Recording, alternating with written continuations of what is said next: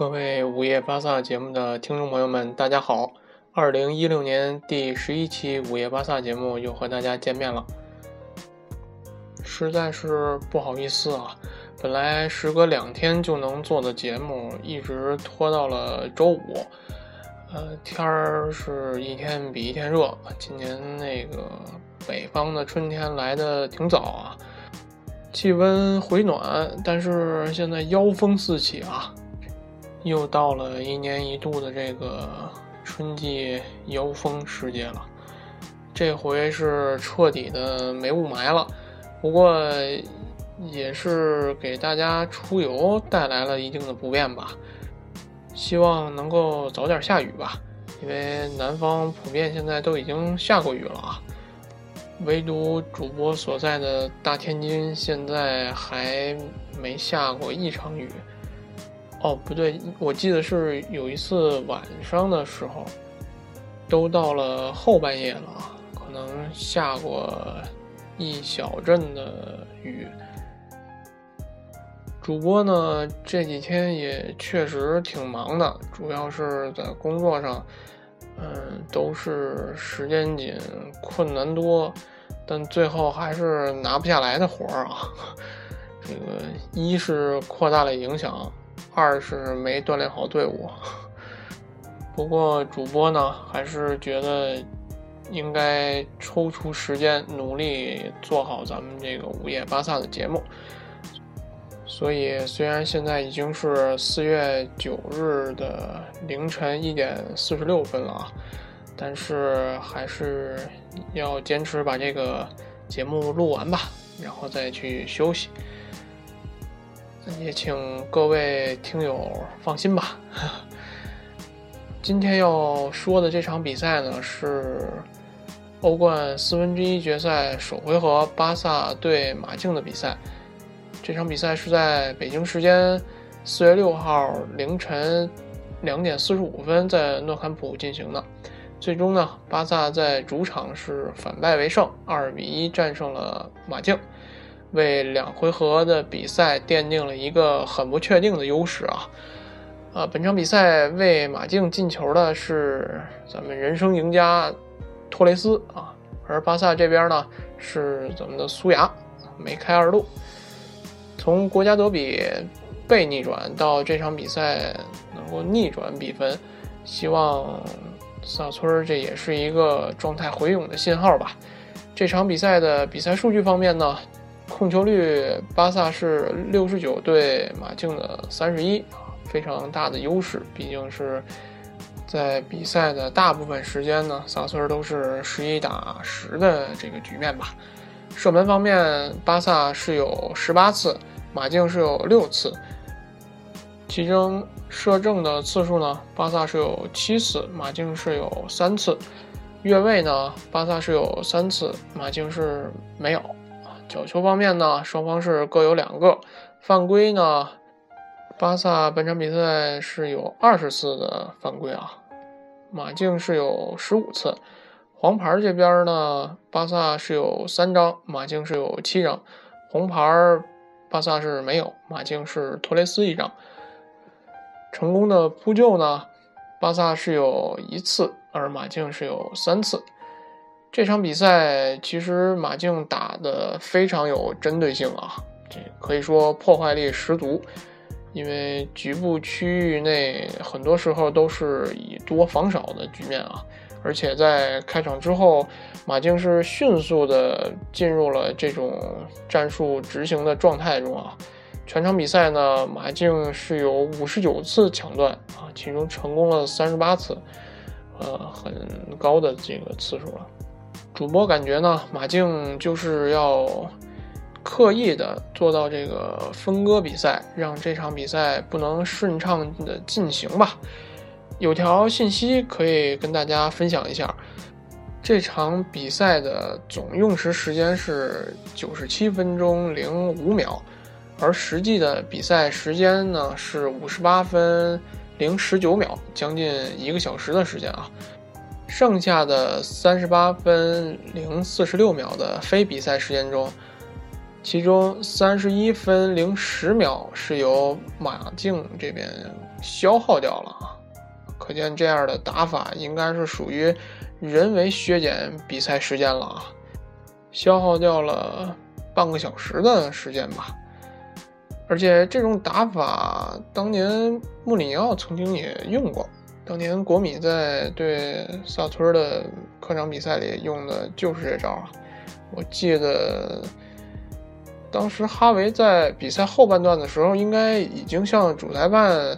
提出过这种建议了啊，想让主裁判呢不要过多的吹停比赛，因为这种打法呢，其实就是做客的球队不一定自己打的有多好，但是一定会让对手打得非常别扭，啊，发挥不出全部的水平吧。而且马竞也很幸运吧，呃，托雷斯。这个萨村的苦主在上半场二十五分钟就抓住了巴萨后防线的这个失误，打进了一个客场进球。这球其实也很有当年托雷斯在巅峰时期的风范啊！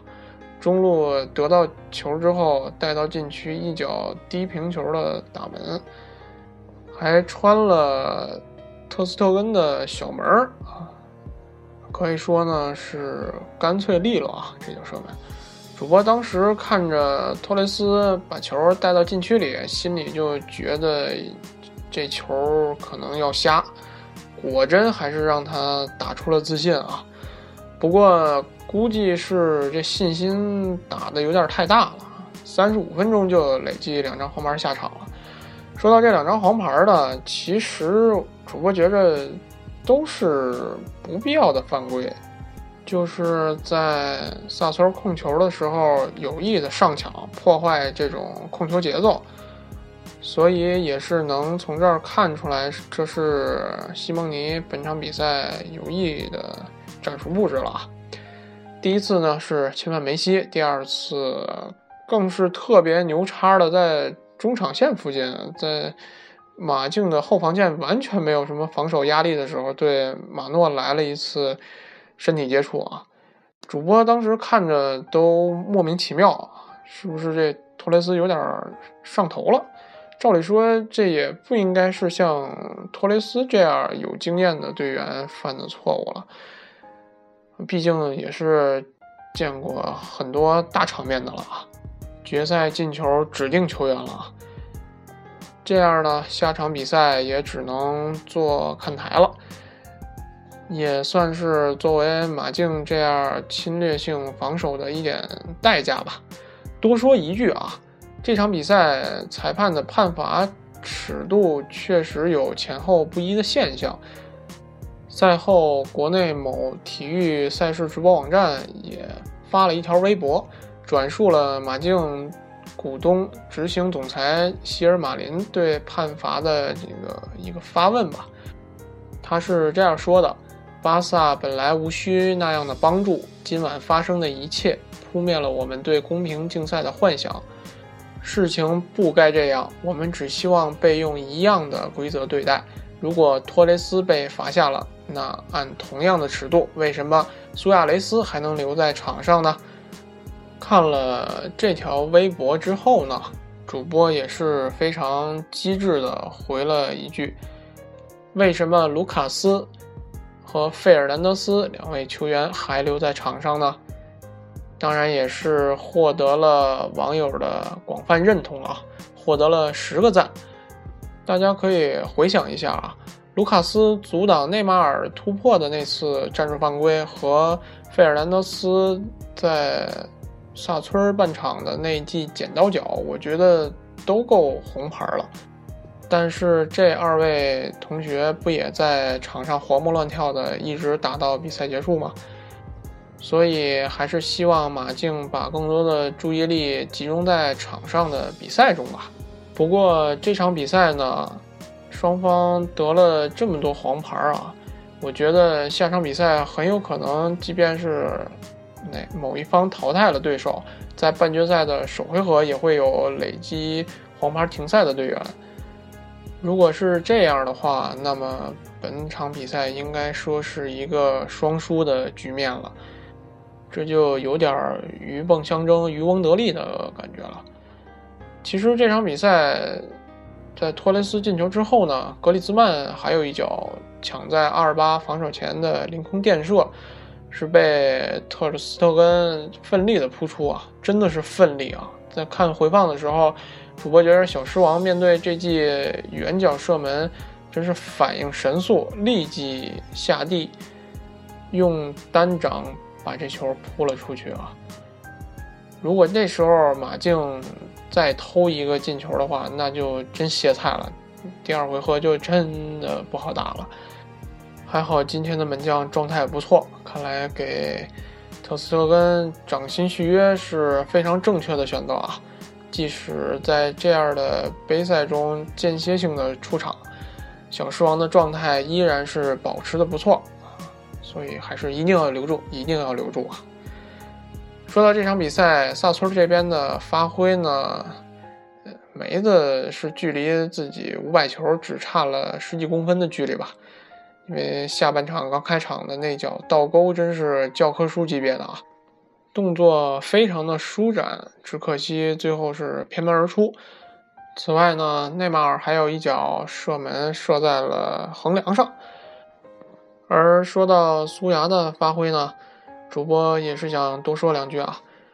那么在当时看直播的同时呢，因为苏牙反超比分之后，主播太过于激动，就在网上发了一条微博，说的是呢，早就该把机会给苏牙，你们就是不信。内马尔要是有这进球率，早成球王了。第二天呢，主播也是收到了两位热心网友的留言，其中一位叫爱蒙的小果冻说呢，苏牙是中锋，进球是他的职责。另外，马儿在梅西受伤时带队战绩，你可以再回顾一下。另外一位网友叫做大马下划线小雨说，巴萨要是没有内马尔的突破，巴萨早就跪了。只会射门进球有啥用？首先呢，主播要感谢这两位热心网友的留言啊，而且也很高兴有人提出了不同的见解。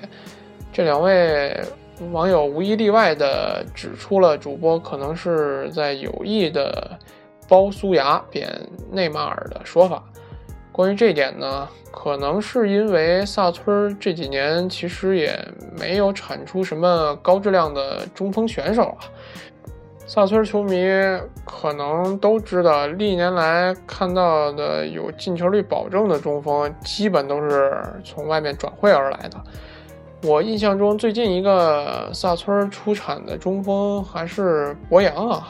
即便是梅西，他出道的时候不也是边锋的位置吗？可以说这个。萨村中锋牛叉的时候，就是萨村出成绩的时候。当今苏牙应该也是可以说世界前三的中锋之一吧。其实最突出的表现呢，苏牙就是在场面焦灼的时候，比如在平局啊，或者是落后的时候，他就往往能够以一个简单实用的射门解决问题。那么，既然进球是他的职责，而且他还有这种能力，主播觉得咱也别浪费了，是吧？嗯，多给他尝试几脚也不是不可以，适当平衡一下苏牙和内马尔的射门次数，不行吗？对吧？至于说网友提出的只会射门进球有啥用？呃，主播觉得还是挺有用的啊，毕竟这个即便是内马尔。这样疯狂盘带过人，说到底还是为了增加射门机会。足球比赛嘛，这个能进球总不是坏事。之前主播也在节目中提到过，内马尔作为这个反击点啊，在中场附近得球盘带，的确是起到了扰乱对手防线、吸引防线注意力的这样的目的。而且在这一点上呢，内马尔做的是非常非常的努力。也非常非常的有成效，萨村的反击重心也大多都是从禁区的左路发起，不过这也就给对方防线研究他的机会了。就是对方防线会在正面封堵内马尔的这条传球或者突破线路。依照内马尔的身体呢，强行的碾压式的突破几乎是不可能的。所以内马尔有时候会选择给套边的阿尔巴或者交给中路上来的咱们的中场队员啊。但是有时候内马尔还是会在禁区前丢球，这场比赛就挺明显的。其实大家回看比赛的话，马竞有很多次断球都是在禁区左路。大禁区线周围完成的，而这个位置恰好是内马尔经常活动的区域，在这个位置被断球呢，打反击真的是有点得不偿失的，因为这个时候往往中场和两个边后卫都是很容易失位的，所以不是说内马尔盘带突破不好，只是希望内马尔能够及时的做出判断，机会不好的时候呢。能早出点球不就得了吗？是吧？既然梅西愿意回撤组织，让他和小白更好的在中路选择配合的线路，不也挺好的吗？顺便还可以多给苏牙喂喂球什么的。主播觉得这样进球数应该也不会比现在少多少吧。以上呢就是我对自己微博做出的一点解释和说明吧。再次感谢咱们这两位热心网友的留言，也希望咱们听友多多互动，看球评球也是图一乐吧，您说对吧？好的，那以上呢就是二零一六年第十一期午夜巴萨的全部内容。这期节目上线的时间可能会在九号凌晨了，下场比赛呢？也就是西甲第三十二轮，会在明天凌晨两点半在皇家社会的主场阿诺埃塔球场进行。打了几个赛季了啊，萨村在这个客场还是一次没赢呢。上赛季也也是输了零比一吧，我记得是。看看这次表现的怎么样吧。踢完了就直奔马德里了啊。周中还有欧冠第二回合等着呢。看来萨村也和主播一样啊，要蒙飞的节奏。最后呢，在上期午夜巴萨节目官方微博上留言的有一位叫做“伪肌肉男神”的海外听友，给我们留言说，希望播客内容少一些战报资讯，比赛过程大家都是看过了，想多听一些主播关于比赛的评论看法。或者各种闲唠嗑，还有再次提出了建微信群的这个建议啊！主播在这儿呢，也是同样非常感谢这位海外听友的建议。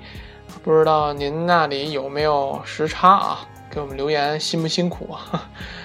呃，主播也会慢慢摸索调整播客的内容，也希望您和其他听友们呢能够继续关注我们的节目。而且在这里呢，我们还是要给我们的午夜巴萨节目打一个广告啊！